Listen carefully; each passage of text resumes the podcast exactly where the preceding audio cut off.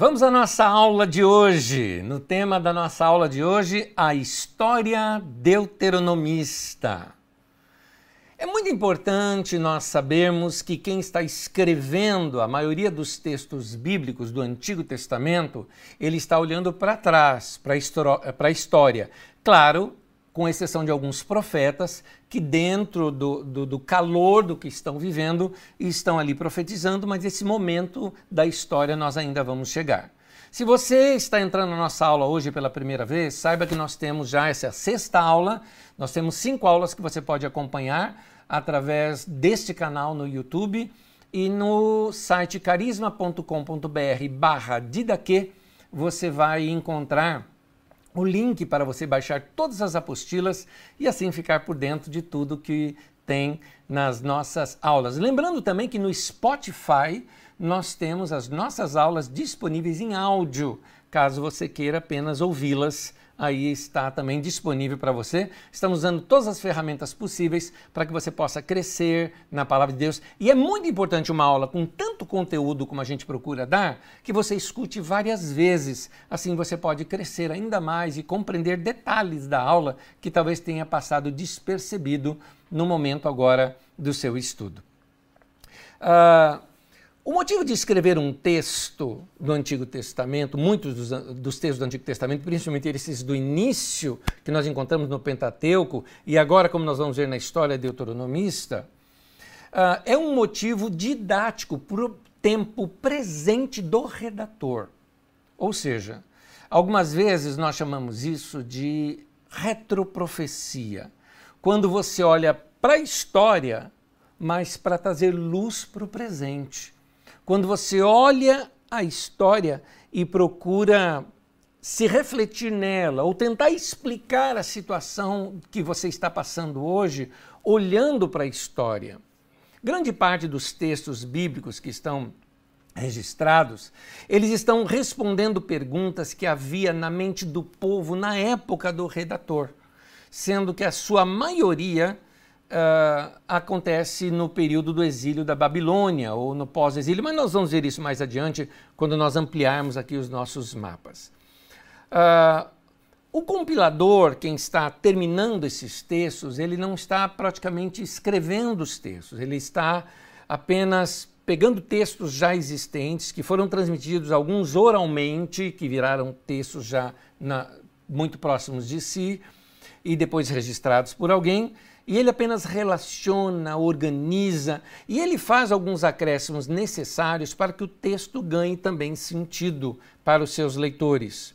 Outras vezes, esses acréscimos necessários são com sentido teológico, para que, aquela, uh, para que aquele texto não soe uh, muito estranho ao povo da sua época para que tenha uma compreensão de Deus um pouco maior. Nós vamos entender isso ao longo das nossas aulas, você vai compreendendo esses detalhes.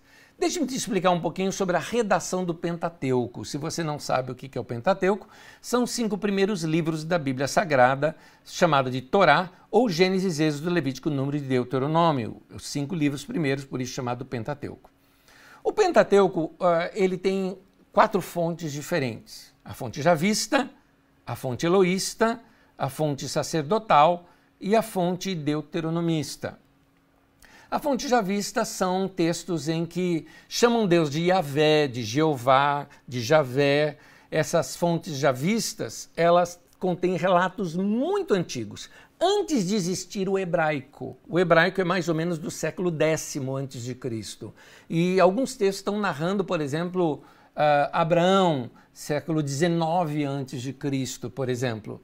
Então, uh, originalmente esses textos já vistas têm a sua origem em Judá, no, no, sul de Israel, são tradições dos povos do sul. Já a fonte eloísta, ela chama Deus de Elohim, no hebraico, Elohim está no plural, né, como se fosse deuses, mas é uma expressão do hebraico para um plural majestoso, que ele é tão grandioso que o nome é colocado no plural.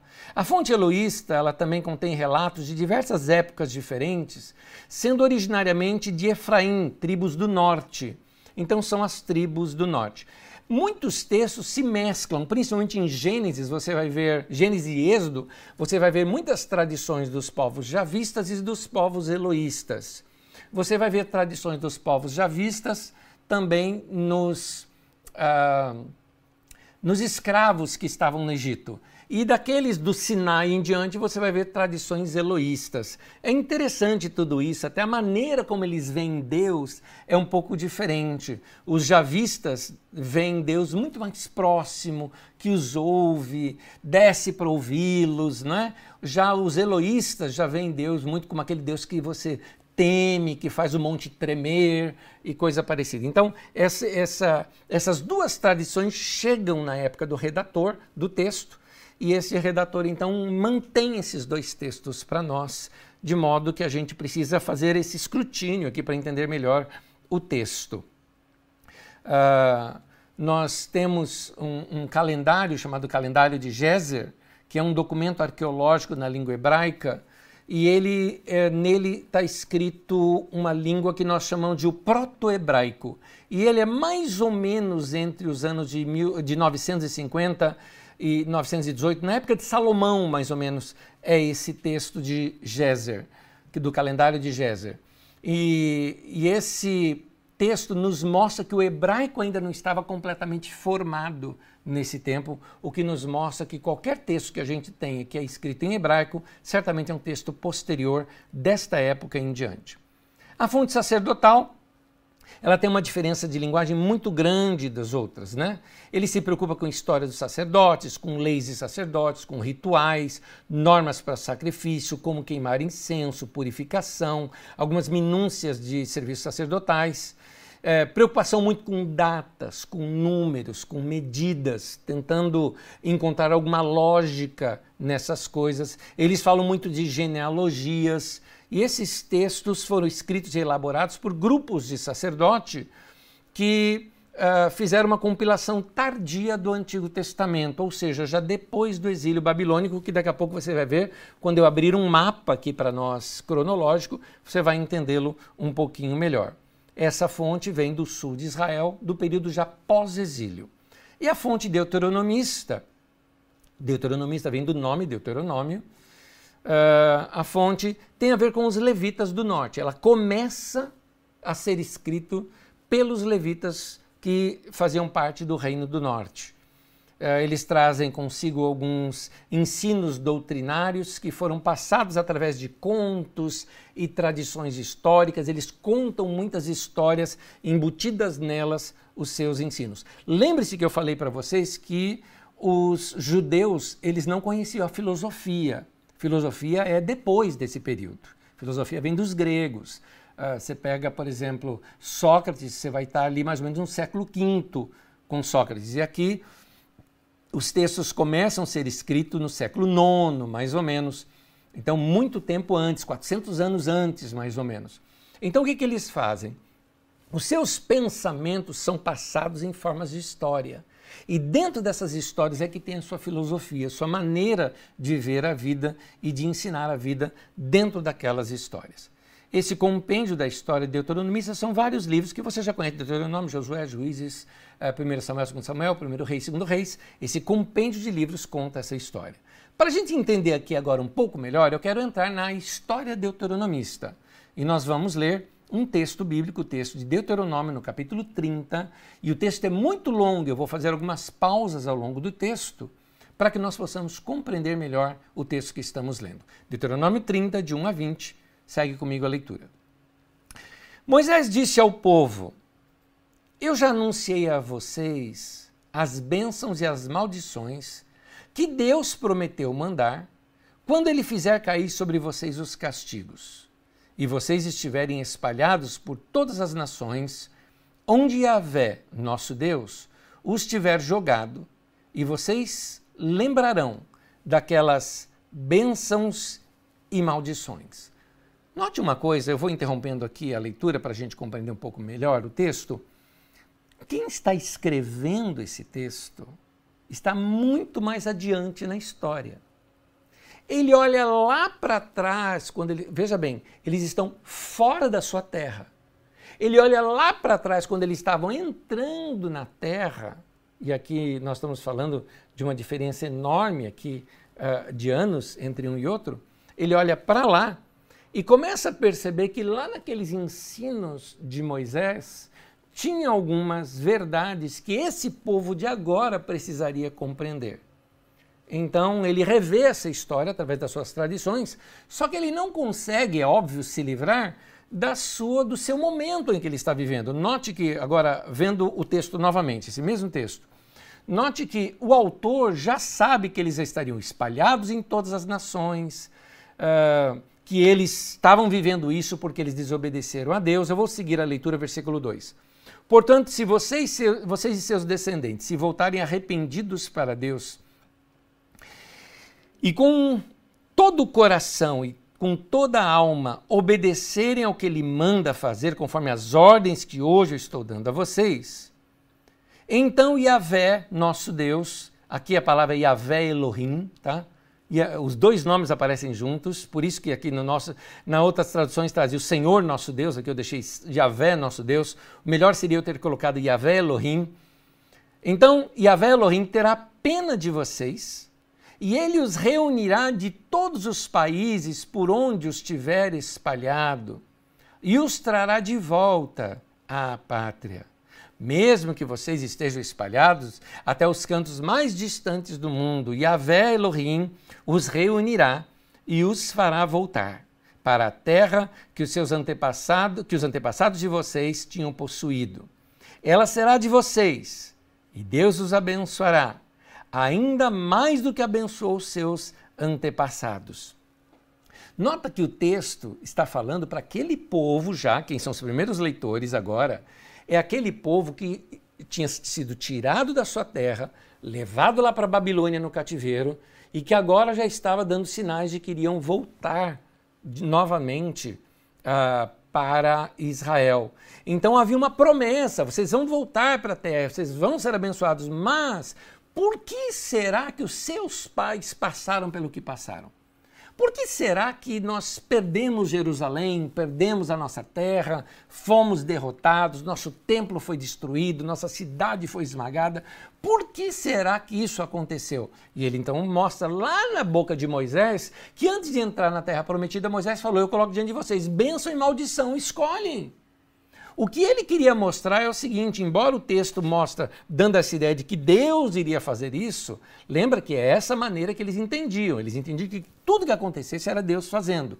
Mas dentro da própria boca de Moisés, você percebe que está dizendo o seguinte: vocês escolhem. São vocês que decidem. Então, o que nós estamos passando hoje é consequência do que nós fizemos no passado. É isso que o texto de Deuteronômio está falando para aquele povo que estava fora da sua terra. Eu vou continuar a leitura. Versículo 6 diz assim: Yahvé Elohim dará a vocês e aos seus descendentes corações dispostos a obedecer, a fim de que o amem de todo o coração e com toda a alma. E assim continuem a viver naquela terra, e vocês obedecerão de novo a Elohim, Yahvé, e cumprirão todos os seus mandamentos que hoje eu estou dando a vocês. Então Elohim os abençoará em tudo o que fizerem, e lhes dará muitos filhos, muitos animais e boas colheitas. Elohim novamente terá prazer em fazê-los prosperar, como fez com seus antepassados. Ele, isso ele fará se vocês obedecerem a Yahvé Elohim, que se cumprirem todas as suas leis e todos os seus mandamentos que estão escritos no livro da lei de Deus e se voltarem com todo o coração e com toda a alma para Yahvé nosso Deus, os mandamentos que hoje estou dando a vocês não são difíceis de entender nem de cumprir. Hoje estou dando, hoje estou deixando que vocês escolham entre o bem e o mal, entre vida e a morte. Note que Deus está dizendo aqui algo eu estou dando a vocês o poder da escolha. Se vocês obedecerem meus mandamentos, vocês vão ser bem-sucedidos. Se vocês não obedecerem minhas recomendações, vocês se darão muito mal. É isso que tem a ver com bênção e maldição. Ele está dizendo: você escolhe, você decide, e Deus coloca diante de você esse esses caminhos. Continuando aqui. Se vocês obedecerem aos mandamentos de Yahvé, nosso Deus, que hoje estou dando a vocês, e o amarem, e andarem no caminho que ele mostra, e cumprirem todas as suas leis e todos os seus mandamentos, vocês viverão muito tempo na terra que vão invadir e que vai ser de vocês. E que Deus os abençoará e lhes dará muitos descendentes. Porém, eu lhes afirmo hoje mesmo que se abandonarem a Deus e não quiserem obedecer, e se caírem na tentação de adorar e servir nossos deuses, outros deuses, nesse caso vocês serão completamente destruídos e não viverão muito tempo na terra que estão para possuir do outro, no outro lado do Rio Jordão. Neste dia, eu chamo o céu e a terra como testemunhas contra vocês, e lhes dou a oportunidade de escolherem entre a vida e a morte, entre a bênção e a maldição. Olha o que Deus diz: escolha a vida, para que vocês e os seus descendentes vivam muitos anos. Eu vou ler de novo. Olha assim, só. Nesse dia eu chamo o céu e a terra como testemunha contra vocês. Eu lhes dou a oportunidade de escolherem. Note que Deus coloca nas nossas mãos. Eu lhes dou a oportunidade de escolherem entre a vida e a morte, entre a bênção e a maldição. Escolham a vida, para que vocês e seus descendentes vivam muitos anos, amem a Yahvé nosso Deus e obedeçam ao que ele manda. E fiquem ligados com ele, conectados com ele. Assim vocês continuarão a viver e viverão muitos anos na terra que Yahvé Elohim jurou que daria aos nossos antepassados Abraão, Isaque e Jacó. Até aí. Nota que nós somos hoje resultado daquilo que nós decidimos no passado. São as nossas escolhas que nos trouxeram até esse ponto onde nós estamos hoje. Isso é uma verdade para nós, era uma verdade para eles também. Não é que Deus impôs isso, Deus simplesmente falou: Eu estou vendo o futuro. Se vocês pegarem esse caminho, vocês vão dar para lá. Se vocês pegarem esse outro caminho, vocês vão dar para lá. Deus está mostrando isso, está falando: escolhe. É isso que Deus está falando aqui no texto. Essa, esse livro de Deuteronômio é muito importante, mas antes de falar de Deuteronômio, deixa eu te falar o seguinte. No Antigo Testamento, nós temos dois compêndios escritos de livros históricos. Um livro começou a ser escrito pelo, lá no Reino do Norte, teve outras edições por ele no Reino do Sul e terminou de ser escrito lá no cativeiro babilônico, no final dele. Outro compêndio já foi escrito depois que eles saíram do cativeiro babilônico e vieram para a, a, a terra de, de Israel novamente. Esse outro é o chamado História Cronista. A História Cronista ela foi escrita por sacerdotes e ela é composta pelos livros de 1 e 2 Crônicas, Esdras e Neemias. A história deuteronomista, que é a que nós estamos começando a estudar agora, é composta pelo livro de Deuteronômio como base, depois vem o livro de Josué, que vamos estudar hoje ainda, Juízes, 1 e 2 Samuel e 1 e 2 Reis. Às vezes eu já me perguntei, mas se já tinha uma história escrita, como era a história deuteronomista, por que razão tinha que se escrever a história cronista, que acaba repetindo tudo de novo? Não é bem repetindo, é fazendo teologia em cima e fazendo uma teologia mais adequada ao que eles estão passando. Então, uh, maneiras diferentes de se ver a Deus você vai encontrar nessas duas histórias. Para compreender isso, segue nas aulas com a gente, porque a gente vai entender isso ao longo do tempo, assim que elas começarem a ser escritas. Nesse momento, estou lançando fundamentos aqui para vocês entenderem esses textos bíblicos. Hoje nós vamos nos deter na história deuteronomista e vamos seguir nelas, porque nós vamos estudar Josué hoje, Vamos estudar na próxima aula ainda Juízes, Samuel e Reis, ou seja, nós vamos, a, nós vamos continuar estudando a história uh, de Israel quando eles entram para a terra prometida, conquistam a terra, se estabelecem na terra, depois estabelecem um governo sobre eles, vem o período da monarquia, depois o reino é dividido e aí por diante nós vamos continuar estudando até chegar no período dos profetas. O livro de Deuteronômio é uma espécie de introdução para este compêndio da história deuteronomista, porque todos os livros eles foram escritos segundo a ótica do Deuteronômio. Você nota que existe uma só teologia ali, uma só maneira de ver a vida a partir uh, do livro de Deuteronômio, seguindo até o livro de Segundo Reis. O Deuteronômio é a ideologia para a interpretação dessa história. Ou seja, para entender essa história, você precisa colocar o óculos de Deuteronômio para poder ler esses livros. A história deuteronomista ela cobre um período muito grande, mais ou menos 862 anos. Porque ela começa naquela, naquele período da entrada em Canaã, e aquela entrada em Canaã foi em torno de 1400 a.C. E vai até o final do exílio babilônico, que fica perto de 538, mais ou menos, uh, antes de Cristo, ou uh, uh, antes da era comum, seria melhor dizer. Então, para a gente entender isso, vem comigo agora, eu quero revisar um mapa aqui com você. Como você está vendo aí no mapa, uh, você vai notar que a história vai começar ali, onde você está vendo Moisés e Josué na sua linha preta, ali no meio. Então, Moisés faz o êxodo, Josué substitui Moisés e eles vão ser introduzidos para dentro da terra prometida. É nesse exato momento ali que nós estamos estudando aqui agora. O livro de Deuteronômio é um é um sermão de Moisés, está na boca de Moisés antes de entrar na Terra Prometida e vai a sequência ser levada por Josué em diante. E vão formar essa coisa linda que foi a Confederação das Doze Tribos, onde mais adiante, aqui na próxima aula, nós vamos entender esse período um pouco melhor. Depois desse período, você entra para o período dos reis, Saul, Davi, Salomão, seguindo é, como você vê no outro mapa, o reino foi dividido entre reino do norte e reino do sul. Ali você vê com duas cores, reino do norte em verde, reino do sul em azul. E é ali que começa a ser escrito esses textos que nós estamos lendo, narrando essa época que já havia passado. Só que ele termina de ser escrito no finalzinho do mapa, lá em cima, quando você está vendo o cativeiro. É ali que ele é escrito.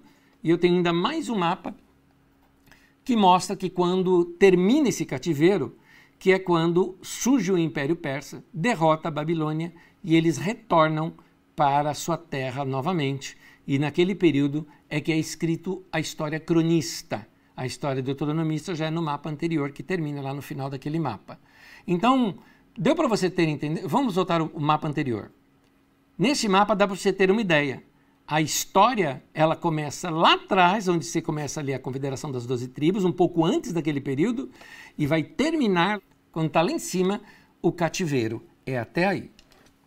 Como você vê, é um texto muito antigo e muito raro na história humana. Poucos textos no mundo são como um compêndio tão grande de textos como esse que nós temos na Escritura Sagrada. Mesmo que você não fosse cristão ou judeu, Bastaria você ser historiador para você admirar esse texto por sua história. Claro, você vai encontrar algumas incoerências de fatos, de relatos, de datas, de pesos, de medidas, por causa das, dos recursos escassos que se tinha de pesquisa na época. No entanto, qualquer historiador sabe que isso é normal em qualquer texto antigo.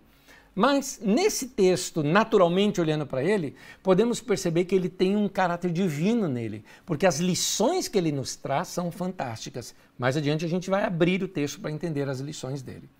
O texto que nós temos hoje, como você sabe, o final da redação dele é lá no final do mapinha que você viu. Porque ele conta a soltura do rei Joaquim, que foi levado para o cativeiro babilônico. Então, isso seria aproximadamente 562 antes da Era Comum.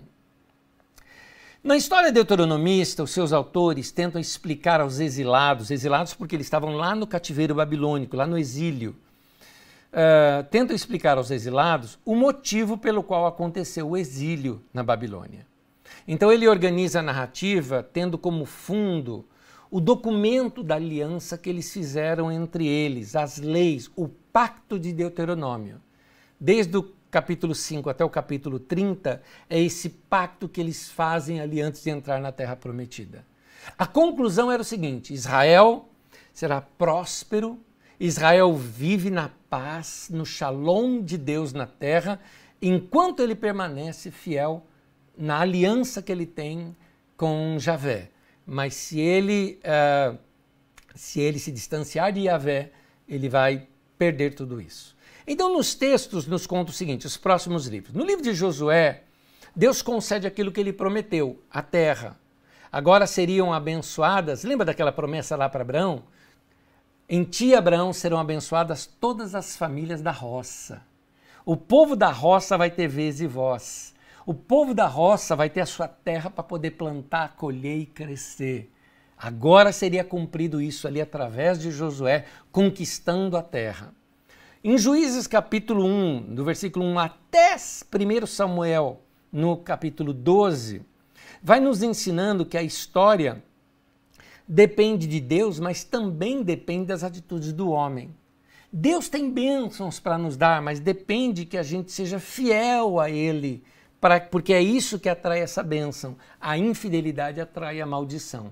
Então você vai ver um período de altos e baixos naquela nação, onde eles experimentavam algo muito bom diante de Deus, mas por se desviarem, experimentavam algo muito ruim. Isso vai fazer parte da próxima aula. Em 1 Samuel 12, dali até 2 Reis 23, vai mostrando que diante das dificuldades insolúveis, não conseguiram se resolver, Deus oferece um plano B para eles, a monarquia, uma nova forma política. E ela poderia ser boa ou poderia ser má. Em Saul nós vimos que a monarquia era algo perigoso. Nas mãos de Davi, ela poderia ser usada para abençoar o povo. Já Salomão foi um cara ambíguo, teve tanto coisa boa quanto coisa ruim. Mas a maioria dos demais reis foram perversos. E isso estragou completamente Israel. E é por isso que eles vêm contando essa história. Por isso nós viemos parar no cativeiro. Em 2 Reis, tanto o, o capítulo 24 quanto o capítulo 25, vai mostrando que aquele exílio era uma maldição. Era uma consequência inevitável para quem foi infiel a Deus. E é assim que os autores da história deuteronomista tentam interpretar a história de Israel na Terra Prometida. Eles contam assim: Yahvé sempre foi fiel.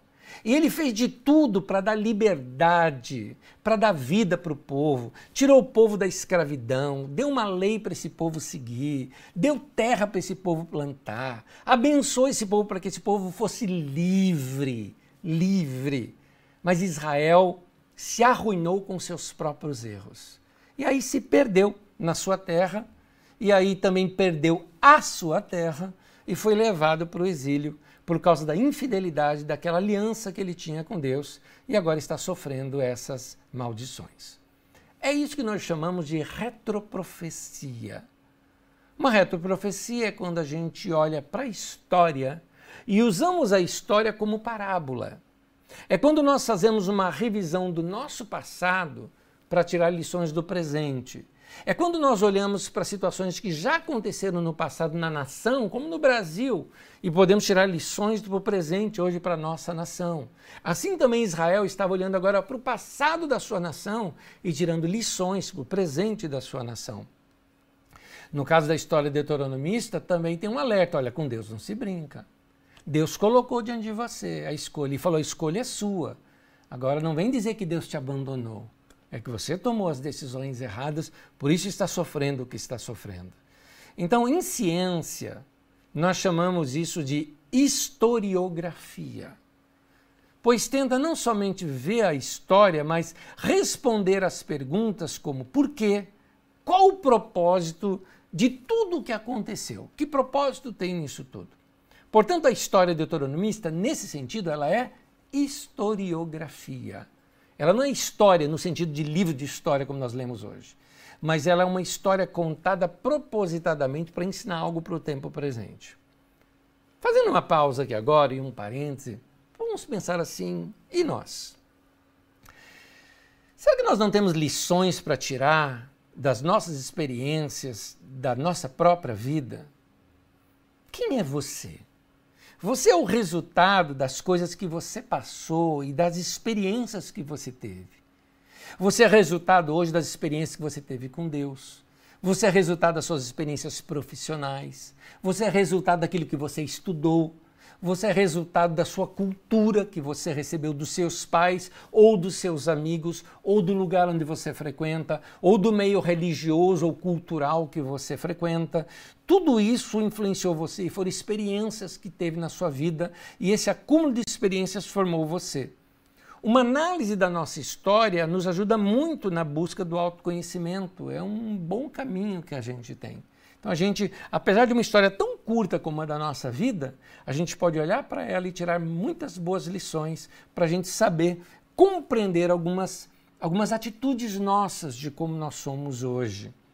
Da mesma maneira, aquele povo, com uma história muito mais longa, daria para tirar muitas lições para experimentar, uh, para que aquela nação pudesse agora se reconstruir. E aí, então, com Deuteronômio em mente, com essa lei em mente que orienta a, aquele povo como viver para Deus, a palavra Deuteronômio significa segunda lei, seria mais ou menos assim: é a lei explicada, é a lei detalhada para que aquele povo ande com Deus. Então agora nós vamos entrar para a terra prometida. E para entrar, sair do deserto e entrar para a terra prometida, isso está escrito no livro de Josué. Para nós entendermos o livro de Josué, eu preciso fazer uma leitura longa novamente com você em Josué, no capítulo 1, do versículo 1 ao versículo 9.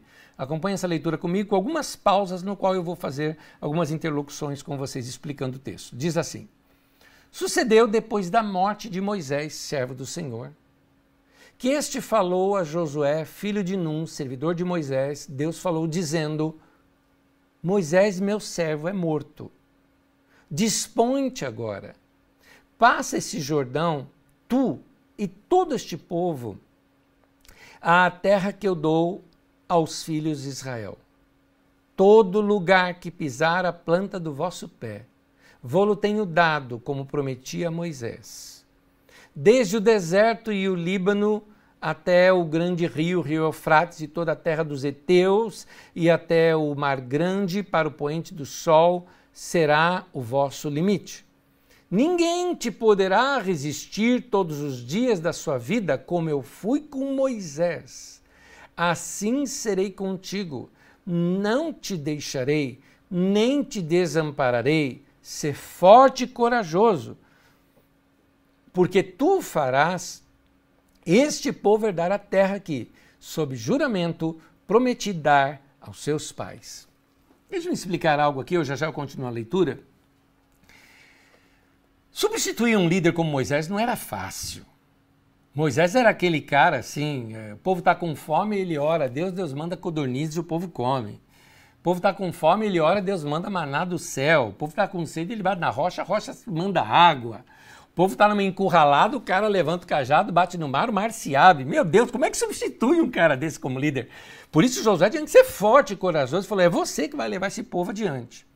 Agora, por que esse povo tinha que tomar posse dessa terra? Vamos voltar lá atrás. Pra gente, nós não podemos desconectar esse texto do seu contexto. O seu contexto tem a ver com a história que já vem sendo contada. Quem está lendo o texto já conhecia a história desde Abraão, por isso nós começamos a estudar lá em Abraão.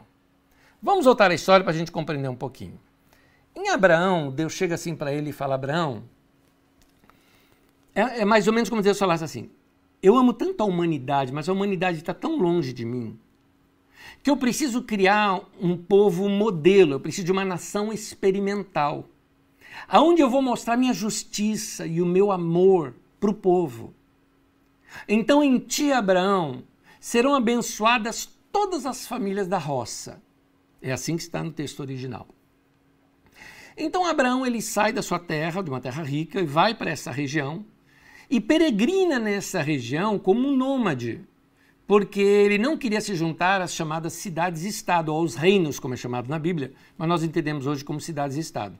Cidades que tinham a sua muralha, que tinham o seu reizinho, que tinha lá a, a, a, a sua estrutura e que abusava dos camponeses que moravam ali ao redor. O povo mais pobre, o povo que plantava, que colhia e que tinha que dar o sustento todo para esses reis. Então Deus está dizendo assim Abraão: esse povo da roça que não tem vez nem voz, eu quero criar uma nação onde cada um tem a sua terra, tem a vez e voz, ou seja, um povo que não precisa empobrecer para poder enriquecer outros. Levou anos para Deus construir essa ideia. Finalmente, esse povo, depois de muitas histórias, acaba se formando da seguinte forma: fugitivos que vêm dos escravos do Egito, com outros que moravam no deserto, os beduínos do Sinai, e gente que morava nas montanhas, fugindo dessas pequenas cidades e estado, vão se juntando e se juntam aqui agora com Josué, se juntam com eles na Transjordânia e vão, pra, vão passar para a Cisjordânia, e ali vão começar a derrotar essas cidades porque era necessário. Porque esses reizinhos não iriam abrir mão dos seus territórios, da sua riqueza, do seu terreno e da sua opressão e do seu exército. Então agora, só na base da guerra. Então precisava confronto ali agora para se estabelecer essa nação justa. Só adiantando um pouquinho na história, depois de estabelecida essa nação justa e acabado com todos esses reininhos que tinham por lá, essa nação viveu anos, quase 300 anos, de modo muito interessante. Cada família tinha seu terreno e terreno grande. Cada família poderia produzir ali não havia governo sobre eles, porque todo mundo obedecia à lei, por isso Deuteronômio. Todo mundo obedecia àquela lei. E por obedecer àquela lei, eles eram generosos, bondosos, respeitavam seus limites, se ajuntavam como nação, ajudavam um ao outro, amavam a Deus e amavam o próximo. Esses mandamentos estão na lei. E dessa maneira viveram bem e prósperos por muito tempo. Um detalhe: não precisavam pagar impostos para ninguém, porque não havia máquina governamental sobre eles. Imagina isso: um país sem governo, mas não desgovernado. Eles eram governados pela lei do Senhor. Para que essa lei funcionasse, ele tinha ali os levitas, que nós vamos estudar daqui umas duas aulas ou três aulas, nós vamos estudar melhor sobre esse funcionamento, como que essa nação funcionava. E eles criaram um fundo de assistência social. Esse fundo de assistência social está na lei, que é o chamado dízimos. Você vê, hoje em dia tem tanta gente malandro por aí abusando de negócio de dízimo, que uma coisa tão linda que era o dízimo no passado acabou se tornando hoje quase que um palavrão na boca da gente, né, quando a gente fala dízimo para alguém. Então, naquele tempo, então, o que, que eles tinham que fazer? Doar 10% de toda a sua plantação, de todos os seus frutos, para quê? Para os órfãos, para os refugiados e para as viúvas e para sustento dos levitas, que eram os únicos que não tinham terreno, não tinham território, mas eram aqueles que circulariam de cidade em cidade, de local em local, ensinando a lei do Senhor e julgando as causas ali com aquelas pessoas. Eram os juízes, vamos dizer assim, que iriam passar de lugar em lugar para manter esse povo unido e manter esse povo coeso. O que acontecia se alguma nação vizinha tentasse lutar contra eles? Se juntavam todos eles, de várias nações, saíam avisando as nações, a, a, a, os vilarejos deles, né, das tribos deles, e todos os homens iam para a guerra. Todos os homens, de todas as 12, é, os 12 setores, 12 regiões, ou 12 tribos que tinha aquela confederação. E enfrentavam. Como eles eram em maioria, sempre venciam ali as guerras. Voltavam para suas casas e cada um na sua terra de novo. Não precisava pagar por um exército, não precisava pagar uh, despesas governamentais, não tinha nada disso. Desse modo, prosperavam. Desse modo, cresciam. Por isso que Deus falou: se vocês seguirem o que eu estou falando, vocês vão ser prósperos. E eles eram muito prósperos por causa disso. Então, mas agora nós estamos no momento em que isso tem que ser estabelecido. E para ser estabelecida uma nova forma de governo num lugar onde aquela, aquelas reizinhos não abririam mão do seu poder, a guerra foi travada. Vou continuar aqui agora, sabendo disso, Deus é, é como se ele chegasse assim e dissesse: Muito bem, povo, é isso que vocês querem, a terra? A terra está ali. Mas nós vamos ter agora que conquistá-la cabe a nós agora. Então vamos todo mundo ser forte. E primeiramente Deus está falando com Josué, depois também fala com o povo, e depois o povo também fortalece Josué, e eles unidos conseguem ir e vencer. Versículo 7 diz assim: Tão somente Josué, seja forte e muito corajoso, para teres o cuidado de fazer segundo toda a lei que meu servo Moisés te ordenou. ordenou. Dela não te desvies, nem para a direita nem para a esquerda para que sejas bem-sucedido por onde quer que andares. Não cesses de falar deste livro da lei. Antes medita nele dia e noite. Esse livro da lei era o Deuteronômio. Para que tenhas cuidado de fazer segundo tudo quanto nele está escrito. Então, farás prosperar o teu caminho e serás bem-sucedido. Não te mandei eu? Ser forte e corajoso, não temas nem te espantes, porque o Senhor teu Deus é contigo, por onde quer que andares. Note que essa expressão, Deus é contigo por onde quer que você andar, só se cumpre para quem está andando na lei do Senhor. Isso é muito importante saber. Chegou então o tempo em que aquela migração que veio do Egito e se uniu àquele povo do deserto, e alguns que moravam nas montanhas que se juntaram a eles, começarem agora a tomar posse das terras para se cumprir essa promessa feita lá para Abraão de que o tempo das famílias da roça chegou o tempo dessas famílias ter a sua vez.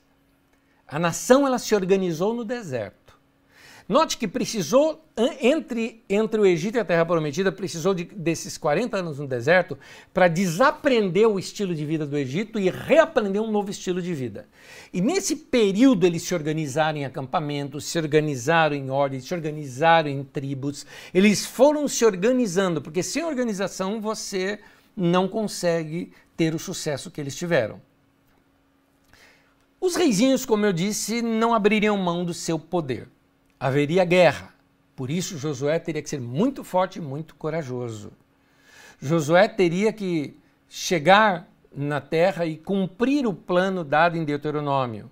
O povo deveria seguir a lei, que o faria andar em justiça, ali não haveria opressão, cada um amaria Deus e amaria o próximo, aquele fundo social seria criado entre eles para suprir os necessitados. Aliás, na lei tem cada coisa linda se você tiver, se chegar uma pessoa que é um refugiado, vai de um outro país, fugitivo de um outro país, refugiado, por causa das leis do outro país, e quer se juntar ao seu, ele não tem dinheiro para nada. Muito bem, é só você passar aqui pelas ruas, qualquer fruta que você vir do lado de fora da rua pode pegar. Não é errado, você não está roubando de ninguém.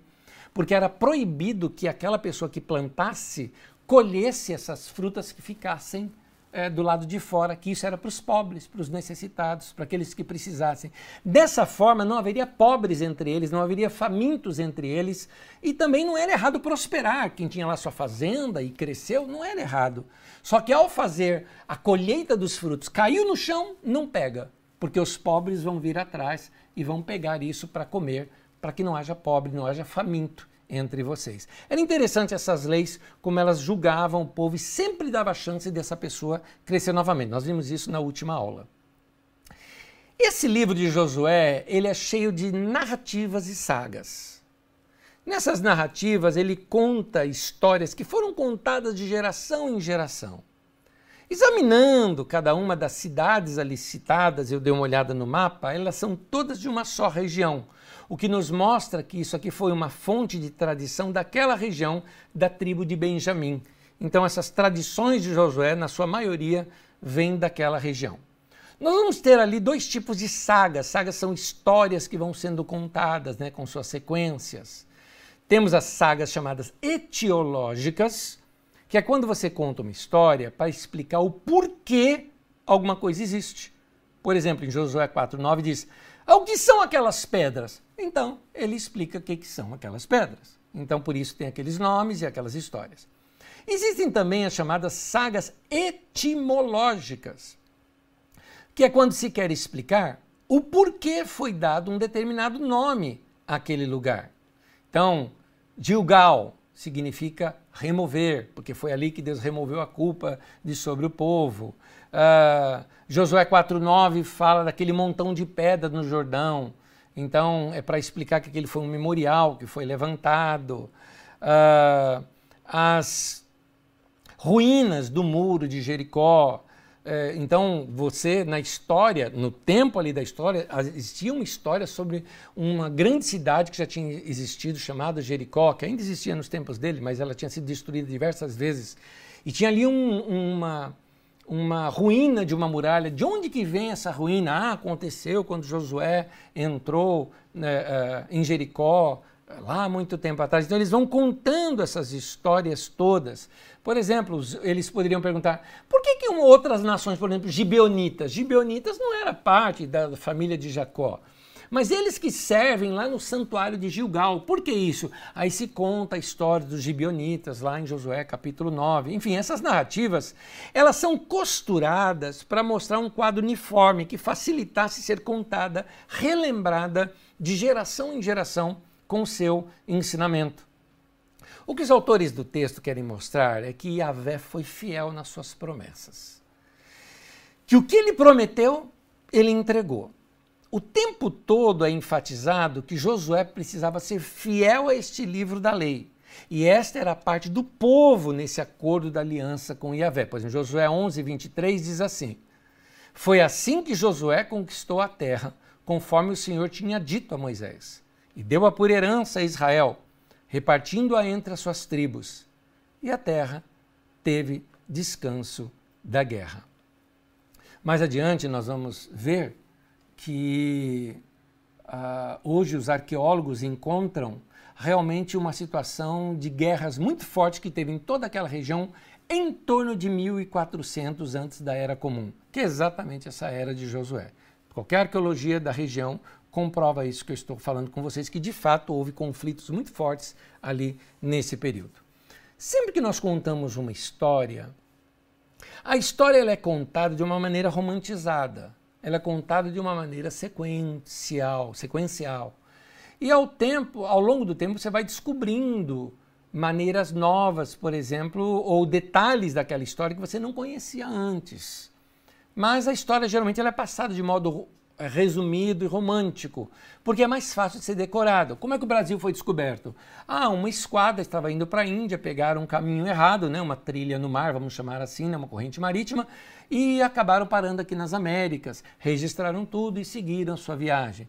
A gente hoje sabe que não foi bem assim. Mas a história é contada dessa maneira porque fica mais fácil você decorar qualquer história do mundo é contada dessa maneira. As histórias bíblicas também.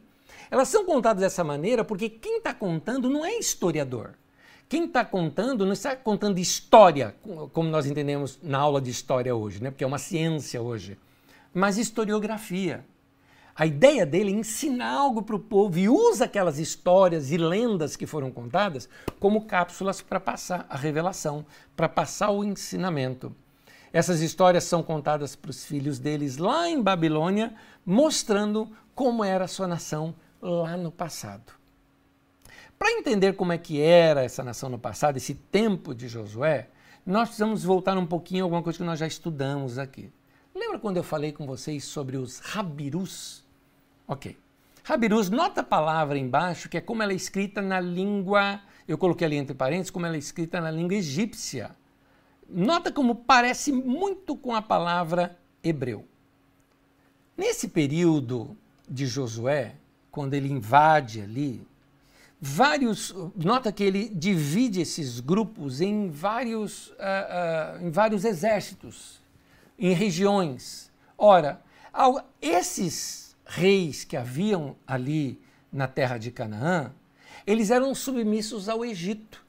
E por serem submissos ao Egito, eh, vassalos do Egito, eles pagavam impostos para o Egito, por isso que eles cobravam impostos dos camponeses, e aí pagavam os impostos para o Egito. Só que agora eles estavam sendo invadidos e eles estavam pedindo ajuda para o Egito e o Egito não estava mandando ajuda para eles.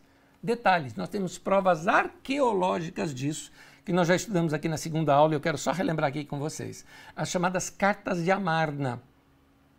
Essas cartas de Amarna que vocês estão vendo aí na tela, elas, elas se encontram, por exemplo, no Museu de Londres, você vai encontrar, e em algumas outras partes do mundo também tem, alguns outros museus encontram essas cartas. Numa delas, por exemplo, está escrito o seguinte: me desculpe que o texto aí está em inglês, mas nesse eh, tablete, vamos chamar assim, né, da carta de Amarna, ele está escrito assim: de Aparu o governador de Gézer, lembra de Gézer, aquela cidade que foi citada aqui do calendário, né?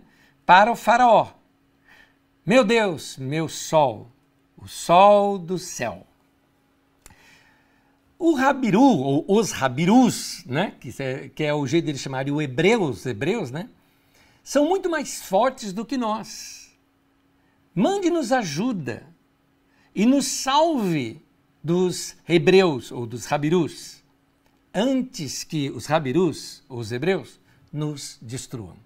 Isso são fatos escritos na época ah, em que eh, Josué está na, na terra prometida ali, exatamente fazendo as suas conquistas. Esse faraó, para quem eles escrevem, é o Akhenaton. E se você pegar a data que tem o faraó Akhenaton, é a mesma data em que Josué já está na terra prometida e fazendo as suas conquistas. Esse momento é interessante porque a notícia desses invasores que se espalhavam por toda Canaã, gerando pânico nessas cidades e estados, mas gerando esperança no coração daqueles que se refugiavam nas montanhas, longe dos domínios dessas cidades, e que viam nesse grupo organizado que estava vindo lá do deserto as suas mesmas aspirações. Era aquilo que nós chamamos de a primavera canaanita. Eu estou usando esse termo que há uns quatro anos atrás foi muito usado aqui quando nós vimos a primavera egípcia, a primavera é, é, é, árabe, não é? Chegou o tempo aqui da primavera canaanita. A revolta começou a tomar corpo com a chegada desse grupo do deserto e dos que vinham com eles fugindo do Egito.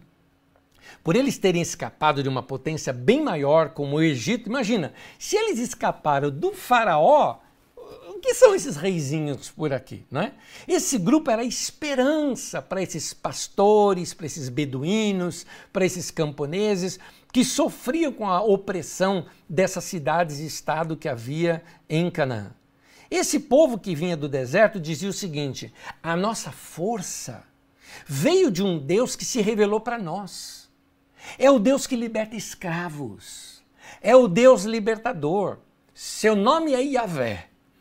Esse é o Deus que fica do lado do oprimido e que derrota aqueles que nos oprimem. Esse Deus irá nos ajudar a vencer as nossas guerras. O que uniu o povo foi esta fé em Yahvé, que era um Deus que caminhava com o povo e não um Deus que ficava escondido num templo, como eram os deuses daquela região.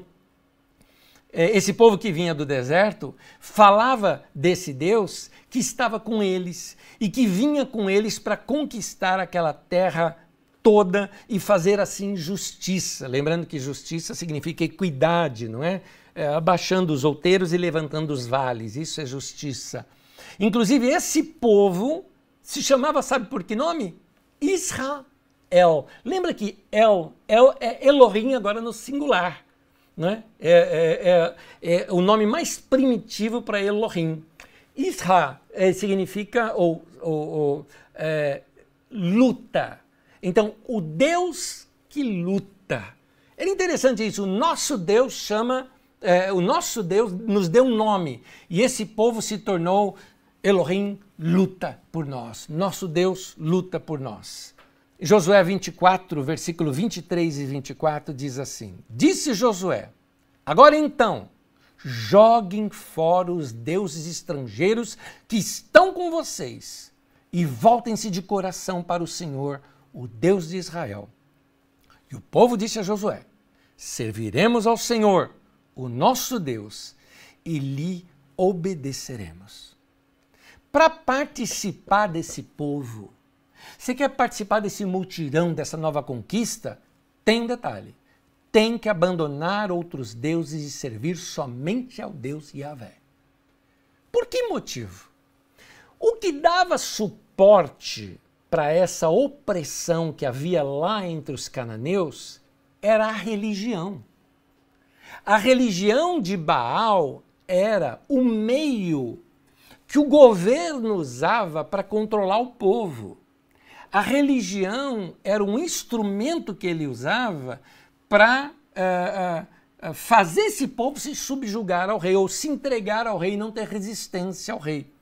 Porque esse sistema que de Baal, por exemplo, que era o deus principal que tinha ali, afirmava o seguinte, que Baal era o deus que dava fertilização para que o gado se reproduzisse e que a terra desse o seu fruto. Imagina, aquele povo imaginava: minha riqueza é o meu gado, minha riqueza é o que eu planto, e Baal é o que faz frutificar. Mas também afirmava o seguinte: que aquele rei que tinha construído do lado do seu palácio o templo para Baal, não é? era o mediador único entre a divindade e o povo, ele era o sacerdote. Sendo rei, ele também era sacerdote. Ele era então, era o rei que abençoava para que houvesse fertilização na terra e entre o gado. Então, você teria que estar de bem com o rei para que ele te abençoasse. E o que é estar de bem com o rei? Sujeitar-se ao rei pagar o seu imposto ou pagar as suas ofertas a Baal, só que quem recebia era o sacerdote, que porventura o sacerdote era o rei, e levar ofertas ainda generosas para o rei, para que o rei se agradasse de você e te abençoasse em nome de Baal. Agora imagina, se você destrói essa religião, se você prova que tudo isso é uma grande mentira para controlar o povo, então você desmoronaria todo aquele sistema de governo, aquele sistema opressor. E era isso que significava dizer: qualquer um que queira se juntar tem que abandonar os seus deuses e se juntar aqui uma fé num único Deus, o Deus que liberta o escravo, o Deus que está do lado do oprimido, o Deus que levanta aquele que está abatido. É isso. Quando nós estudamos aquele tempo, aquela região, você viu hoje aqui comigo as histórias de Josué. E você tem, por exemplo, a história de Josué uh, conquistando uh, Jericó, por exemplo. Vamos ver aqui, por exemplo, uma foto de Jericó. Essa é uma foto de hoje de Jericó. Dá para notar que o lugar é bem amplo. Pois bem, Jericó foi uma, uma cidade que já foi reconstruída diversas vezes. Se você se lembrar daquele primeiro mapinha que eu te coloquei, o Egito vai surgir em torno de 5 mil antes de Cristo, né? a escrita por ali. Jericó, a primeira cidade de Jericó, saiu mais ou menos entre 9 mil a 10 mil antes da Era Comum. Ou seja, foram os primeiros assentamentos ali. Então, a cidade de Jericó, que existe até hoje, é a cidade mais velha do mundo. Na época de Josué, eles tinham uma grande muralha. Lembrando, já tinha uma muralha desde os anos 9000, depois uma outra muralha em 4000 e pouco, você vê isso pela arqueologia.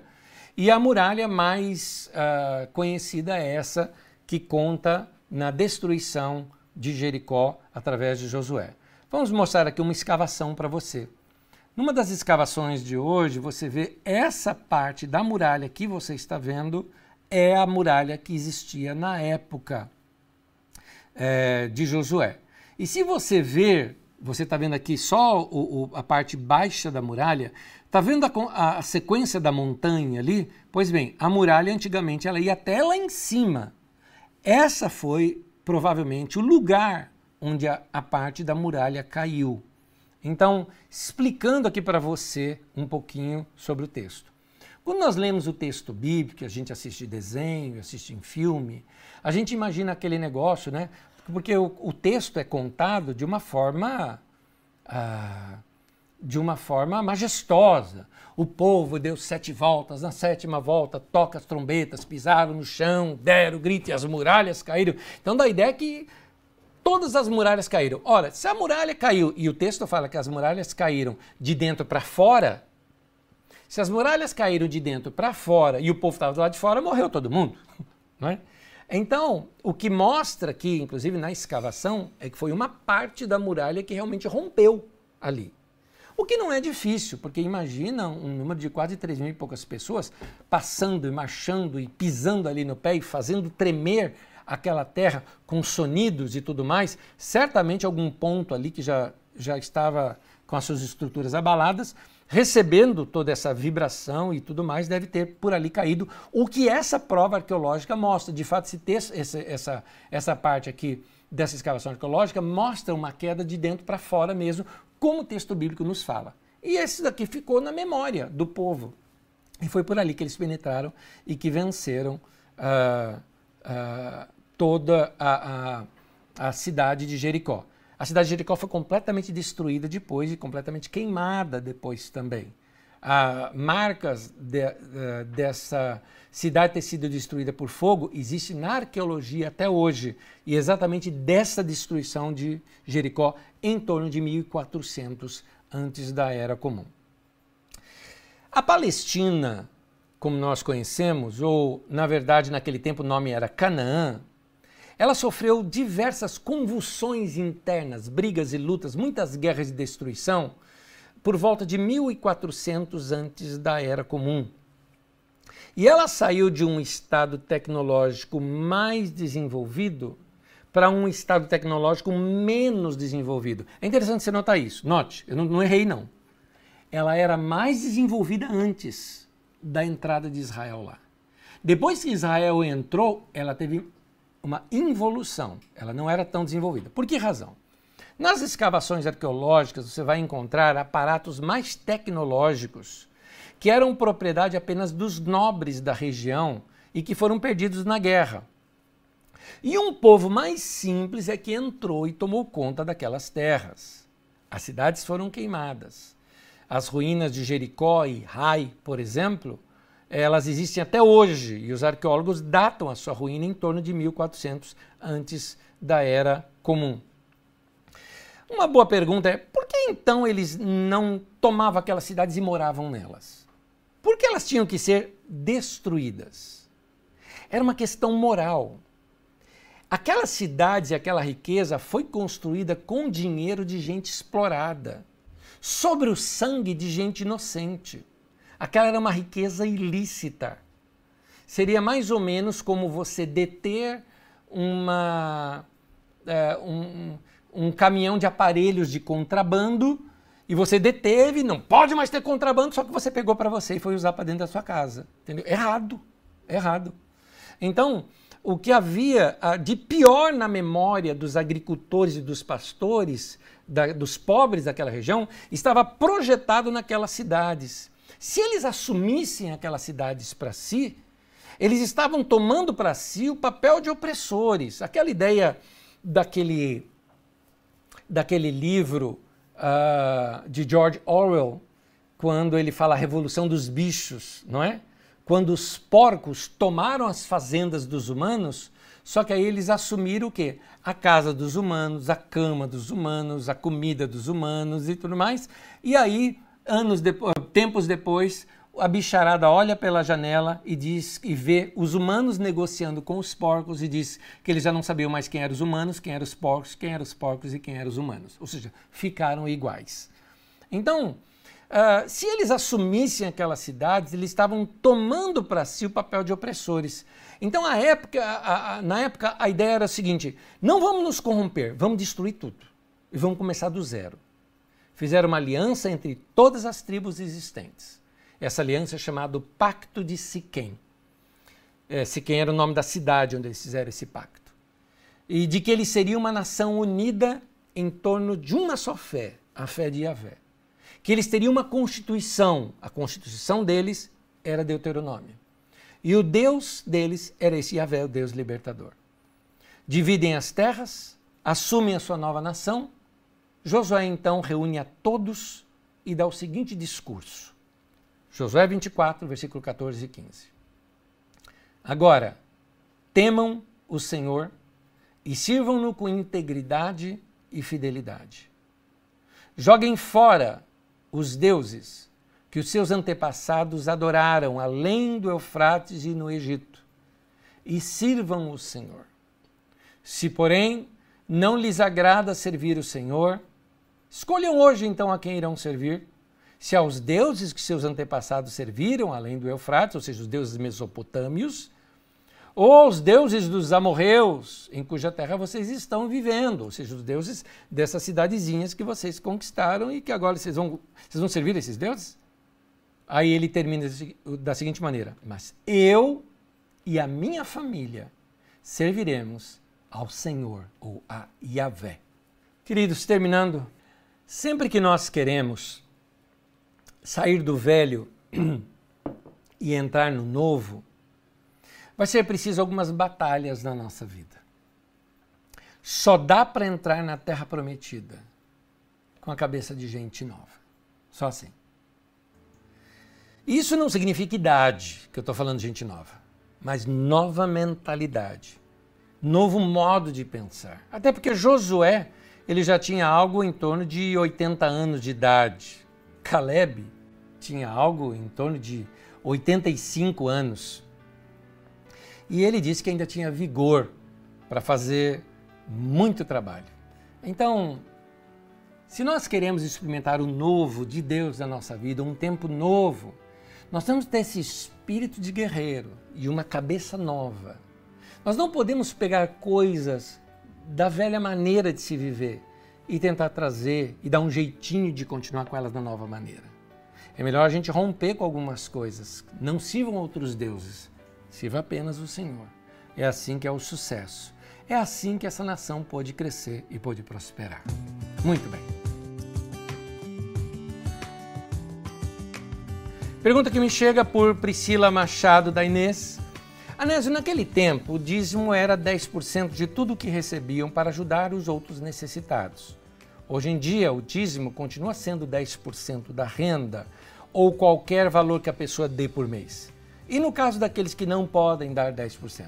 Vamos lá, Priscila, uma. uma vamos, vamos, vamos em itens aqui. Primeiro, o nome dízimo está errado, seria dízima, tá? Então, dízima é décima parte. Então, não existe dízimo de 9% nem dízimo de 11%, porque dízimo é dízimo. Igual assim, meia dúzia. Não existe meia dúzia de 7, meia dúzia 5, meia dúzia 6. Uma dúzia, uma dúzia é 12. Então, uma dízima é 10, tá? 10%. Isso é uma dízima. Então, a dízima, que seria esse o termo melhor, é que a gente hoje chama o dízimo, né? Mas a dízima é, é, era feito um fundo social para. Você esqueceu de um detalhe, olha que você colocou aqui. Para ajudar outros necessitados. Não era só para isso. Era também para dar suporte aos ministérios que havia na época, que eram os levitas. Sem os levitas não havia a pregação dessa lei. Sem essa lei não tinha quem esse povo seguir. Aí a nação se desintegrou. Nós vamos estudar isso daqui a duas aulas. Aí nós vamos estudar melhor sobre os levitas. Ou já na próxima aula, ou na outra aula, eu entro já sobre o tema dos levitas, você vai entender melhor. Porque eram os levitas que faziam também essa divisão para saber quais eram as viúvas necessitadas, os órfãos e essa, esse serviço social daquele povo. Era muito interessante isso e todo mundo tinha que dar. Aí é que está o caso. Todo mundo tinha que dar. É, é interessante esse fato porque é, é, quando a gente pensa nos nossos dias de hoje, a gente, eu sei que hoje, veja bem, hoje o dízimo, eu não vejo o dízimo como algo obrigatório, porque dentro do Novo Testamento, tudo que nós temos é de Deus. Mas Deus nos deixa viver com esse todo também. A minha contribuição ela deve expressar o meu coração e o meu amor para Deus. Então, se você não deu 10%, você deu 9%, você deu 5%, você deu 1%, ou se você deu 15%, se você deu 20%, isso tudo tem a ver com o teu coração, porque o que Deus vai ler é o teu coração. Porque não adianta também você dar ah, não, eu dou radicalmente 10%. Tá, mas com coração duro não vale nada. Vou falar de mim, essa é a nossa experiência. A gente dá o dízimo e dá até mais do que isso. Porque a gente abençoa, abençoa outros, abençoa outras coisas, abençoa outras situações. A gente acaba dando mais. Então, a, a, a dízima, né, ela era para esse fim. Se a gente deixa, em Malaquias, por exemplo, vai mostrando que muito do serviço que deveria ter acontecido no meio do povo não estava acontecendo porque o povo deixou de fazer a contribuição. O povo deixou de fazer a contribuição, os levitas que viviam daquilo de cidade em cidade para poder ensinar a lei para o povo, já não tinha mais como ensinar, não tinha mais como fazer isso. Eles tinham que cuidar da sua própria família. A lei deixou de ser ensinada, a nação deixou de seguir o Senhor e ó, mergulharam em profundas e densas trevas, com uma nação totalmente desestruturada. E esse foi algum dos casos que fez a nação dar errado. Meu conselho para todas as pessoas é o seguinte: ninguém é obrigado a dar, mas quem der, dê de coração. Mas fica aqui o meu conselho: organize a sua vida. Por que, que a gente tem que viver com 110% do que a gente ganha? Ou seja, ficar com 10% de dívida para o mês seguinte, não é? Que tal a gente aprender a viver com menos, a poupar, a se organizar. Eu sei, esse tempo agora de pandemia, de crise, gente sem salário, é um, é um, é um momento extra, é um momento, é um parêntese na nossa vida. Mas eu te pergunto, e antes disso, como é que você era? Como é que você, não estou falando aqui para você, Priscila, estou falando para todos. Né? Como é que você era antes disso? Então isso é importante que a gente saiba que uh, é interessante. Jesus falou mais sobre o dinheiro do que ele falou sobre oração, porque ele mostra que o dinheiro é o que revela muito o coração do homem.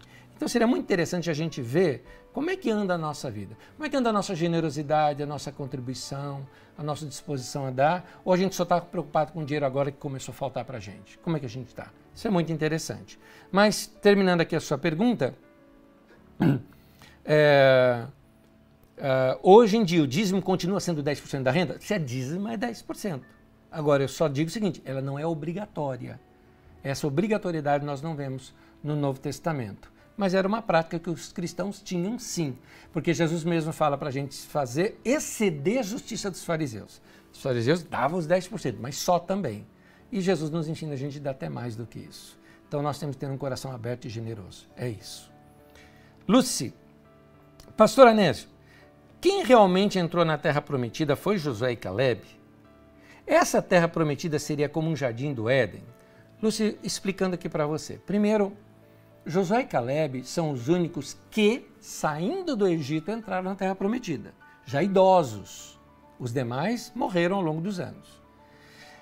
Essa nova geração que entrou era um grupo muito maior do que aquele que saiu lá do Egito, que foram nascendo, nascendo no deserto, nascendo nesse período. Foram 40 anos desde que saíram do Egito até a entrada da Terra Prometida. Então é uma nova geração de pessoas que entrou. Então, muita gente entrou. Alguns chegam a calcular coisa de 2 milhões ou 3 milhões de pessoas. Foi um número imenso de pessoas que entraram na Terra Prometida. A Terra Prometida do Jardim do Éden? Não, a Terra Prometida é o que você tem hoje lá, até hoje lá, é aquela terra. A expressão Terra Prometida é que foi a Terra Prometida lá para Abraão. Portanto, era o lugar de promessa onde iria se cumprir essa ideia de se fazer uma nação que seria modelo para o mundo inteiro que até hoje os judeus não conseguiram fazer isso, né? Muito menos com esse Israel que está aí, que não tem nada a ver com o Israel bíblico, tá? Esses daqui da Bíblia são os israelitas. O que tem hoje aí são os israelenses. São duas coisas diferentes. Mas isso fica para outra aula. Ângela Andrade pergunta, Nésio, quando os judeus, quando que os judeus pararam de oferecer sacrifícios de animais? Ângela, sacrifícios de animais estão ligados com o tabernáculo e com o templo.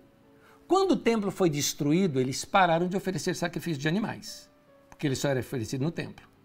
Quando o templo foi reconstruído, eles voltaram a oferecer sacrifício. Você deve se lembrar que.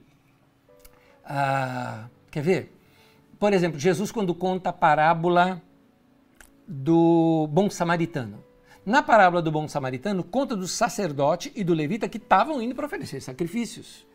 Uh, você vai ver, por exemplo, em Hebreus, que diz que Deus não se importa com sacrifícios de touros humanos, e tudo, eh, de touros, de sangue, dessas coisas que não precisa. E Hebreus nos mostra que Jesus foi esse sacrifício de uma vez por todas, que não precisa mais. Mas os judeus não ouviram isso. Os judeus pararam de oferecer sacrifício no ano 70, quando o templo foi uh, destruído. Nunca mais ofereceram sacrifícios. Mas não ofereceram porque não tem o templo. Porque se o templo tivesse reconstruído, eles provavelmente voltariam a oferecer. Eu suponho isso, não sou judeu e não conheço muito detalhes de como está a religião judaica hoje, né? Só sei dessa dos tempos bíblicos. Já o cristão, para ele, Jesus foi o nosso sacrifício e não precisa mais.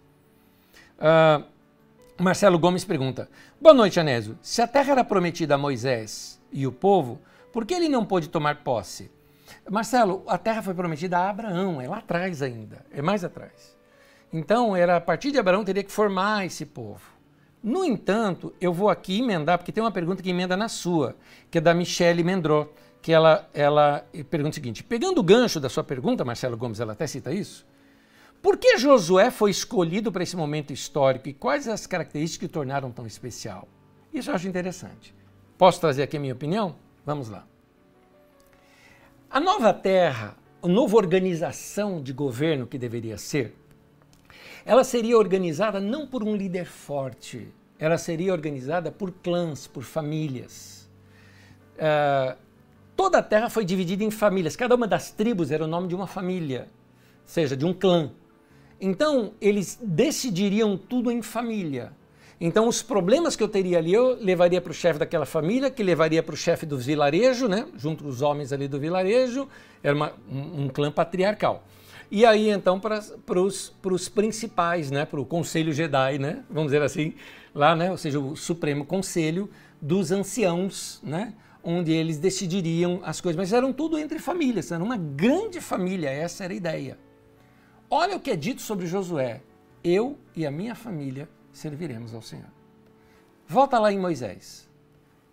Moisés se casou com a Zípora, teve dois filhos. Aí ele abandona a mulher e os dois filhos e vai para o Egito porque Deus mandou. Ele não explica nada para a mulher.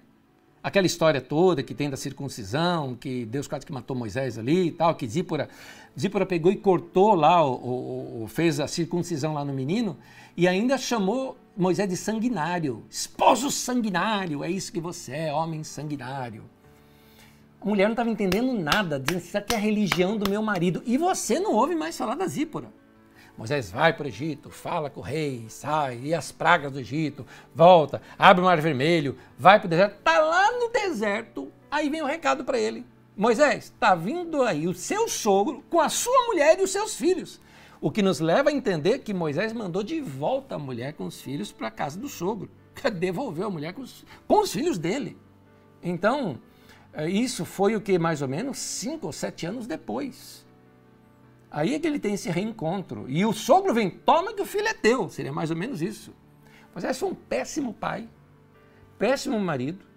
Lá em Números 12 você vê que Miriam e Arão brigaram com Moisés porque ele tomou uma mulher etíope. Mas espera aí, Zípora não era etíope, era midianita, então é outra. Né? Então você vê assim Moisés com uma vida assim. Você não ouve falar dos filhos dele, você não, você não tem assim uma grande referência ali de Moisés. Então ele não era um modelo para ser imitado na Terra Prometida. Por isso Deus chegou assim: Moisés foi um grande líder, grande cara, soube liderar o povo para esse momento, mas chega, deu morre e entra agora na terra prometida, Josué, que fala: Eu e minha família serviremos ao Senhor. E a partir dele se tem um modelo de casa e de família no qual se organiza aquelas terras. É essa minha visão que eu vejo o porquê Moisés não entrou, respondendo a Marcelo Gomes, uh, que a terra foi prometida, na verdade, a todo o povo, desde Abraão, e para Michele, o porquê que Josué era tão especial nesse momento. Porque ele era esse cara que tinha um modelo exatamente que Deus queria para aquele momento. Juliana Espósito, ela pergunta: O Egito sabia que as suas cidades e estados estavam sendo tomadas pelo mesmo povo que fugiu de lá? E as cidades pediram ajuda e o Egito negou porque temia o Deus desse povo que já tinha vencido o Egito? Boa pergunta, Juliana. Vamos juntar alguns pontos e a gente tira a nossa conclusão. Moisés sai do Egito é, do Tutmés. Esse era o Tutmés III, era o faraó do Egito nesse tempo. Esse Tutmés morre. O faraó que vem substituí-lo depois, esse Akhenaton. Interessante notar, este Akhenaton é o único faraó do Egito que é dito que ele era monoteísta. Você não vê isso no Egito. O Egito tinha muitos deuses. Esse faraó se tornou monoteísta. Ele servia um deus só. Só que ele chamava esse deus de deus Atom. Por isso, Akhenaton era o nome dele. Então, é o nome que ele tomou para si. Uh, era para esse rei que essas cidades-estados estavam escrevendo. Mais um detalhe: o Egito estava muito enfraquecido nesse tempo e não teve força, vamos dizer assim, para enfrentar uh, outros, porque o Egito estava sofrendo invasões, inclusive, de outros povos, de outros lugares. Os povos dos mares estavam invadindo o Egito. Tinha um, um, nos escritos do Egito Antigo tem uma coisa chamada do povo do mar. O povo do mar eram povos ali da região da Grécia que invadiram boa parte do Egito. Dentre a boa parte do Egito, boa parte desse povo do mar também invadiu Canaã, na, na parte litorânea de Canaã. Se fortaleceram com cinco cidades fortes Israel teve dificuldade imensa de vencer esse povo, que eram chamados filisteus, ou a Filistia era ali uh, que se formou naquele tempo. Então, de fato, o Egito não estava interessado em defender lá uh, as terras que não eram tão lucrativas para eles, era melhor defender as terras do Egito, já que as terras do Egito eram muito mais ricas. As partes mais ricas do Egito, que era no Baixo Egito, que fica no alto do. Na, no norte né, do Egito, que é aquela parte do delta do Nilo, que era a parte maior de plantio, de celeiros e tudo mais, essa parte estava sendo invadida. Então, preocupados com aquilo, eles não iam é, é, é, socorrer esses pequenos, uh, esses pequenos vilarejos que tem lá. Agora, isso era o quê? Será que Akhenaton entendeu que ali era o Deus único e ele não poderia brigar por causa dos deuses, porque ele viu o que já tinha acontecido no Egito com esse povo que fugiu, na época do pai dele? Pode ser.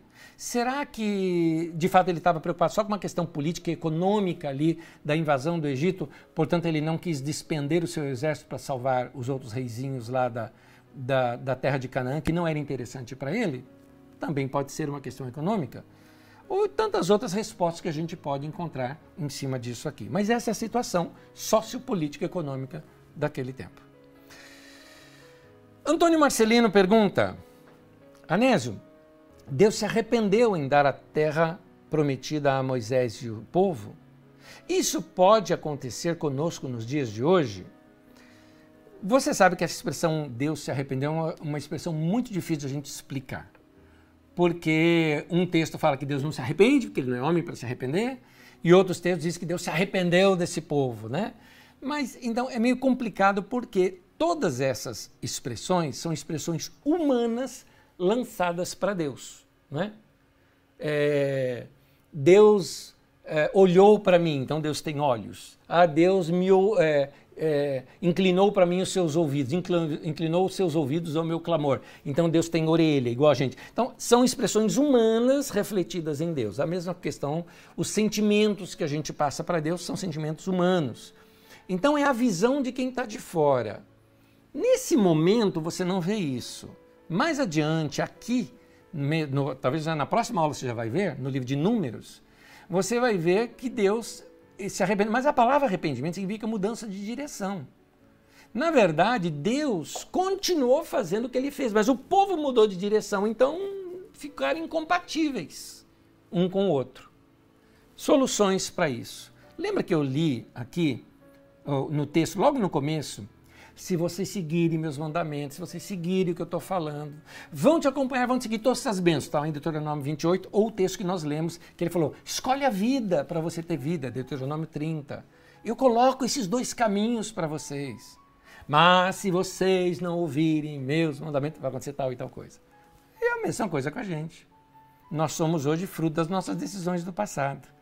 Se a gente se afastar de Deus, se a gente abandonar os caminhos do Senhor, se a gente deixar de praticar esses princípios da lei do Senhor hoje para nós, da nossa paixão por Deus, do nosso amor ao próximo, nós abandonarmos essas coisas, não tenha dúvida. Nós vamos colher aquilo que nós plantamos e Deus não tem nada a ver com isso. Então há uma mudança, nós vamos para lá e Deus vai para lá. A gente fala, ah, Deus se arrependeu de andar com a gente. Na verdade, é nós que não estamos andando com Ele. Seria isso. Então, por isso que no texto que eu li, se você reler lá o texto, você vai ver, é você que decide. Deus está dizendo, eu já coloquei para você aqui bênção e maldição. E eu estou aqui. Se você seguir esse caminho da bênção, eu vou te abençoar. Mas se você não seguir, vai vir sobre você essas maldições. É isso. Uh, deixa eu ver mais perguntas que eu tenho aqui, que me chegaram depois. Espera aí. Vamos ver aqui. Anésio, as doze tribos foram organizadas. Marcos Barbosa. Anésio, as doze tribos foram organizadas no período de Josué ou já existiam desde Jacó? Marcos Barbosa, deixa eu te contar uma coisa. E os textos que vão narrar isso estão há quase mil anos depois, o cara olhando para a história e contando. Então, ele conta a história de uma maneira que vem ligando tudo, porque fica mais fácil das pessoas compreenderem que, que povos são aqueles. Ele tenta dar significado para os nomes de Manassés, de Efraim, de Judá. Cada um ele vai dando significados em cima da história de Jacó. Pelo texto bíblico, entenda bem, pela epopeia bíblica, tá? Você tem ali que cada uma das tribos era o nome de cada um dos filhos de Jacó, com exceção de Efraim e Manassés. Porque Efraim e Manassés eram filhos de José, e que Jacó fala: eles serão meus filhos agora e carregarão meu nome. Tanto que você não tem tribo de José, você tem Efraim e Manassés, tá bom? E a tribo de Levi, que não tinha posse. A tribo de Levi ela não tem terreno, ela não tem posse, porque eles seriam os levitas que viveriam dos dízimos para poder servir todo mundo, mas eles não teriam posse das terras. Era isso. Uh, essa é o que conta na epopeia bíblica. Na história, quando você lê o texto como historiador, você entende que eram povos que viviam ali, já naquela região, e que se juntaram numa única fé. Então, essas, esses povos dessas regiões se juntaram numa única fé, e nessa fé, com, se, seguindo a sua hereditariedade, chegavam exatamente nas hereditariedades dos hebreus, o que uniram a fé em Abraão, e aí vem trazendo as histórias contadas por si. Então, é assim que é narrado. Eu tento juntar as duas coisas. As questões históricas que nós temos, história de história mesmo, e as questões da epopeia bíblica, que não tem intenção de ser livro de história, ela tem apenas intenção de mostrar lições por detrás daquele texto. É isso. Mas, aqui, uh, dando uma palavra final, as 12 tribos foram organizadas no período de Josué ou já existiam antes de Jacó? Os nomes já existiam na época de Jacó, foram organizadas na época de Josué como tribos. Alexandre Nalon, desculpem aqui que eu estou lendo de última hora, nem, nem pensei nessas respostas aqui, estou lendo e já respondendo. Pastor, desculpa a pergunta um pouco fora do tema de hoje, mas a contagem dos anos era feita da mesma forma que hoje? Já vi gente falando que é impossível alguém viver 900 anos. Aliás, 969 anos, por exemplo, como é Matusalém. Querida, essa pergunta sempre vem para gente. Realmente, é, eu deveria ter respondido essa pergunta melhor, mas talvez quando mais adiante eu começar a falar lá da história do dilúvio, eu narre isso com mais detalhes. Mas uma resposta muito curta aqui para você é o seguinte: de fato, todos os povos antigos narram, por exemplo, os sumérios também narram essas histórias de gente que viveu muitos anos. Mas, é, arqueologicamente falando, é impossível isso. Historicamente falando, também é impossível. Será que a contagem não era diferente da nossa? Por exemplo, será que eles não contavam por luas ou por primavera, por estações do ano? E de repente, num ano para nós seria quatro anos para eles? É, por que não? Então, pode ser que as contagens sejam diferentes, muito diferentes da nossa, porque eles não tinham os 365 dias do ano como nós temos hoje.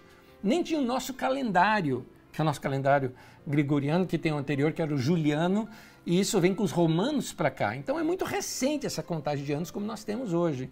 Então, certamente é impossível você esperar que as contagens dos anos lá dos povos antigos seja igual. Agora, tem algumas questões aqui que é assim. Deixa eu tentar te explicar. Tem algumas questões que eles querem mostrar outra coisa. Nós é que entendemos. Por exemplo, eu queria mostrar que um homem foi muito justo. Sabe o que, que eu falo? Ele viveu 300 anos é uma maneira de eu dizer que ele, a vida dele valeu por todo aquele tempo. Para nós hoje, 300 anos? Mas 300 anos não dá para alguém viver 300 anos. Note, nossa mente ela é lógica e a nossa mente é de reportagem e de historiografia. A mente deles não. Para eles é de princípio. Dizer que viveu muito significa que foi uma vida plena, não importa o número que está ali. É isso, tá? São maneiras diferentes de se ver a vida e de se contar história. É isso. Cleiton Nunes, Pastor Anés, em 2 Samuel 5 está a narrativa de Davi expulsando os jebuseus de Jerusalém. Sim, Jerusalém antigamente chamava-se Jebus. Esse povo foi poupado na conquista da terra de Canaã? Por que Deus permitiu que alguns fossem poupados? Está aí. Alguns textos mostram como eles poupados, outros mostram povos que foram juntados com eles. E tem mais, é dos jebuseus que sai, por exemplo, uma outra linhagem sacerdotal para Davi, mas isso nós vamos estudar lá adiante na passagem do império de Davi para o de Salomão, tá bom, querido? Então, isso, para poder te dar melhor essa resposta, eu vou ter que dar lá adiante quando eu falar por que, que Davi tinha dois sumos sacerdotes, por que, que Davi tinha dois chefes de exército. É isso que nós vamos entender lá adiante e tem a ver aqui sim com os jebuseus, tá? Mas eu preciso chegar mais adiante lá para você. Uh, não foi só os jebuseus, tá? Tem outros povos que foram poupados e alguns povos que foram destruídos e alguns povos que se juntaram a eles, tá? Por isso é que eu digo que Israel é uma junção de muitos povos. A Bíblia, assim, na né, epopeia bíblica, costura como apenas 12 tribos ali, 12 filhos de Jacó, mas como a gente já sabe, desde lá do Egito, muitos estrangeiros se juntaram com eles, enfim. É uma mescla de povo que se uniu em torno de um único Deus e aí eles reconstruíram a nação. Rosana Sampaio, Anésio, sei que você não é secretário de Deus. Obrigado, não sou. Mas meu filho está aqui perguntando: quando Deus fala ao povo para não adorar outros deuses, ele sabia da existência deles ou estava apenas ensinando o povo a adorá-lo? Boa pergunta essa. Rosana, deixa eu te responder o seguinte. Vamos pensar junto aqui. É interessante essa pergunta. Olha por que é interessante. Eu vou, na verdade, esmiuçar esse texto quando eu estiver lá adiante falando sobre o profeta Oséias, sobre a reforma de Ezequias e de Josias. Ó, lá adiante eu vou dar detalhes sobre uh, essa questão da idolatria. Mas eu vou adiantar um pontinho aqui com vocês. Conhecendo Deus como você conhece, eu conheço, como nós conhecemos a Deus, Deus que é grande, poderoso, que sabe de tudo, onipotente, onisciente, onipresente, ele é tudo esse Deus. Por que é que Deus teria ciúme de um ídolo? Vou pegar um, um objeto meu aqui qualquer. Vai, vamos lá. Eu vou pegar um elefante, não vou pegar girafinha não, vou pegar um elefante, tá aqui, ó. Suponhamos que eu queira fazer, eu modei esse elefante, ele virou aqui o meu Deus elefante, pronto. E eu vou adorar esse Deus. Por que que Deus Todo-Poderoso ia ter ciúme dessa imagem de escultura? Ah, mas Deus não fala para a gente não adorar a imagem de escultura? Fala, mas por, me, me diz, por que, que ele teria ciúme disso? Você percebe que é algo mais do que isso? Tanto que Isaías zomba.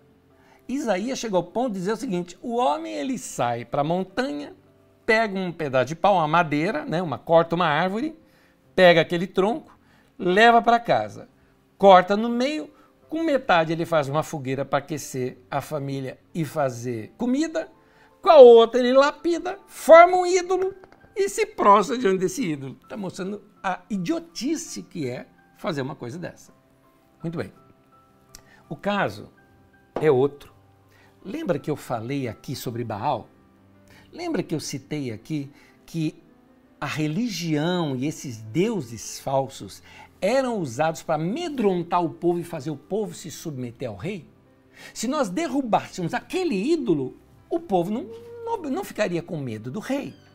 Então a idolatria não tinha tanto a ver com uma imagem de escultura. A imagem de escultura é apenas representativa é, a idolatria tinha a ver com sistemas humanos criados para massacrar o povo e dominar o povo. Era isso. Principalmente gerando miséria, pobreza, gerando é, pessoas que estavam sendo uh, uh, abusadas em nome da religião. É isso. Então, a idolatria. Por isso que Deus combate a idolatria. Não por causa do ídolo em si, mas por causa dessa questão. E Aramorim pergunta, Nésio, Josué foi avisado por Deus que Moisés estaria saindo de cena para que ele já fosse aprendendo para ser seu sucessor? Ou somente Moisés o estava preparando segundo a direção do próprio Deus? Yara, lê lá no texto. Eu vejo que Josué, ao longo da vida, aprendeu com Moisés. E chegou um tempo que Deus falou: é, chegou a tua vez. Então, ninguém se sente que está completamente preparado, vamos ser sinceros. Para ser substituir um líder, um líder grande e tudo mais, ninguém se sente que está preparado. O discípulo nunca vai achar que ele é maior que o seu mestre. Mas tem uma hora que Deus chega e fala: esse aqui vai passar, agora é a tua vez. É assim na história, é assim na vida, é assim também, foi assim na vida do Josué. Eliezer diz o seguinte: Sempre ouvi que caiu as muralhas após tocar a buzina e o povo gritar, e isso por orientação do Senhor. Você está certo, é isso mesmo. Eu disse isso, é o que o texto fala que aconteceu. Falando que as muralhas já estavam com rachaduras, tira o poder do Senhor. Querido, o que eu quis dizer é que na uh, escavação que nós temos hoje, lá, se você for lá agora em Jericó e ver a escavação que temos hoje, das muralhas que se referem àquelas lá que caíram de Moisés, de Josué, da época de Josué, você vai ver exatamente que ela cai num lugar só, fazendo, sendo possível ser por ali que o povo entrou e invadiu. É isso que eu estou dizendo. A, a, questão de rachadura ou de que ali rachou é uma sugestão minha, porque o povo pisou na terra, o povo tocou trombe, trombeta, por que, que Deus orientaria isso? Entendeu? Foi o, o, a maneira que Deus usou para rachar aquele lugar. É isso que eu estou vendo. Mas uh, uh, em, em nada aqui mostra que Deus não teve nenhum poder naquilo tudo, tá bom? Mas está certa, a narrativa bíblica é essa aí mesmo.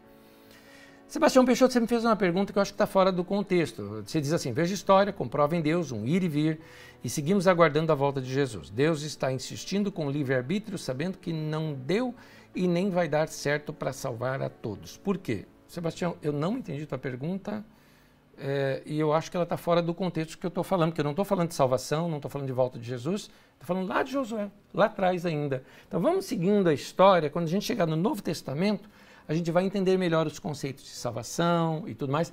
Esse conceito ainda não existe ali. Ali só está formando um povo para Deus. É o único texto. Nesse momento da história, não, não existe céu, não existe inferno, não existe nada disso na história. Se você ler a Bíblia, você não vai encontrar nada disso ali. Ela vai aparecer mais tarde. E eu estou seguindo a ordem cronológica. Quando nós chegarmos, aí eu toco nesses pontos aqui.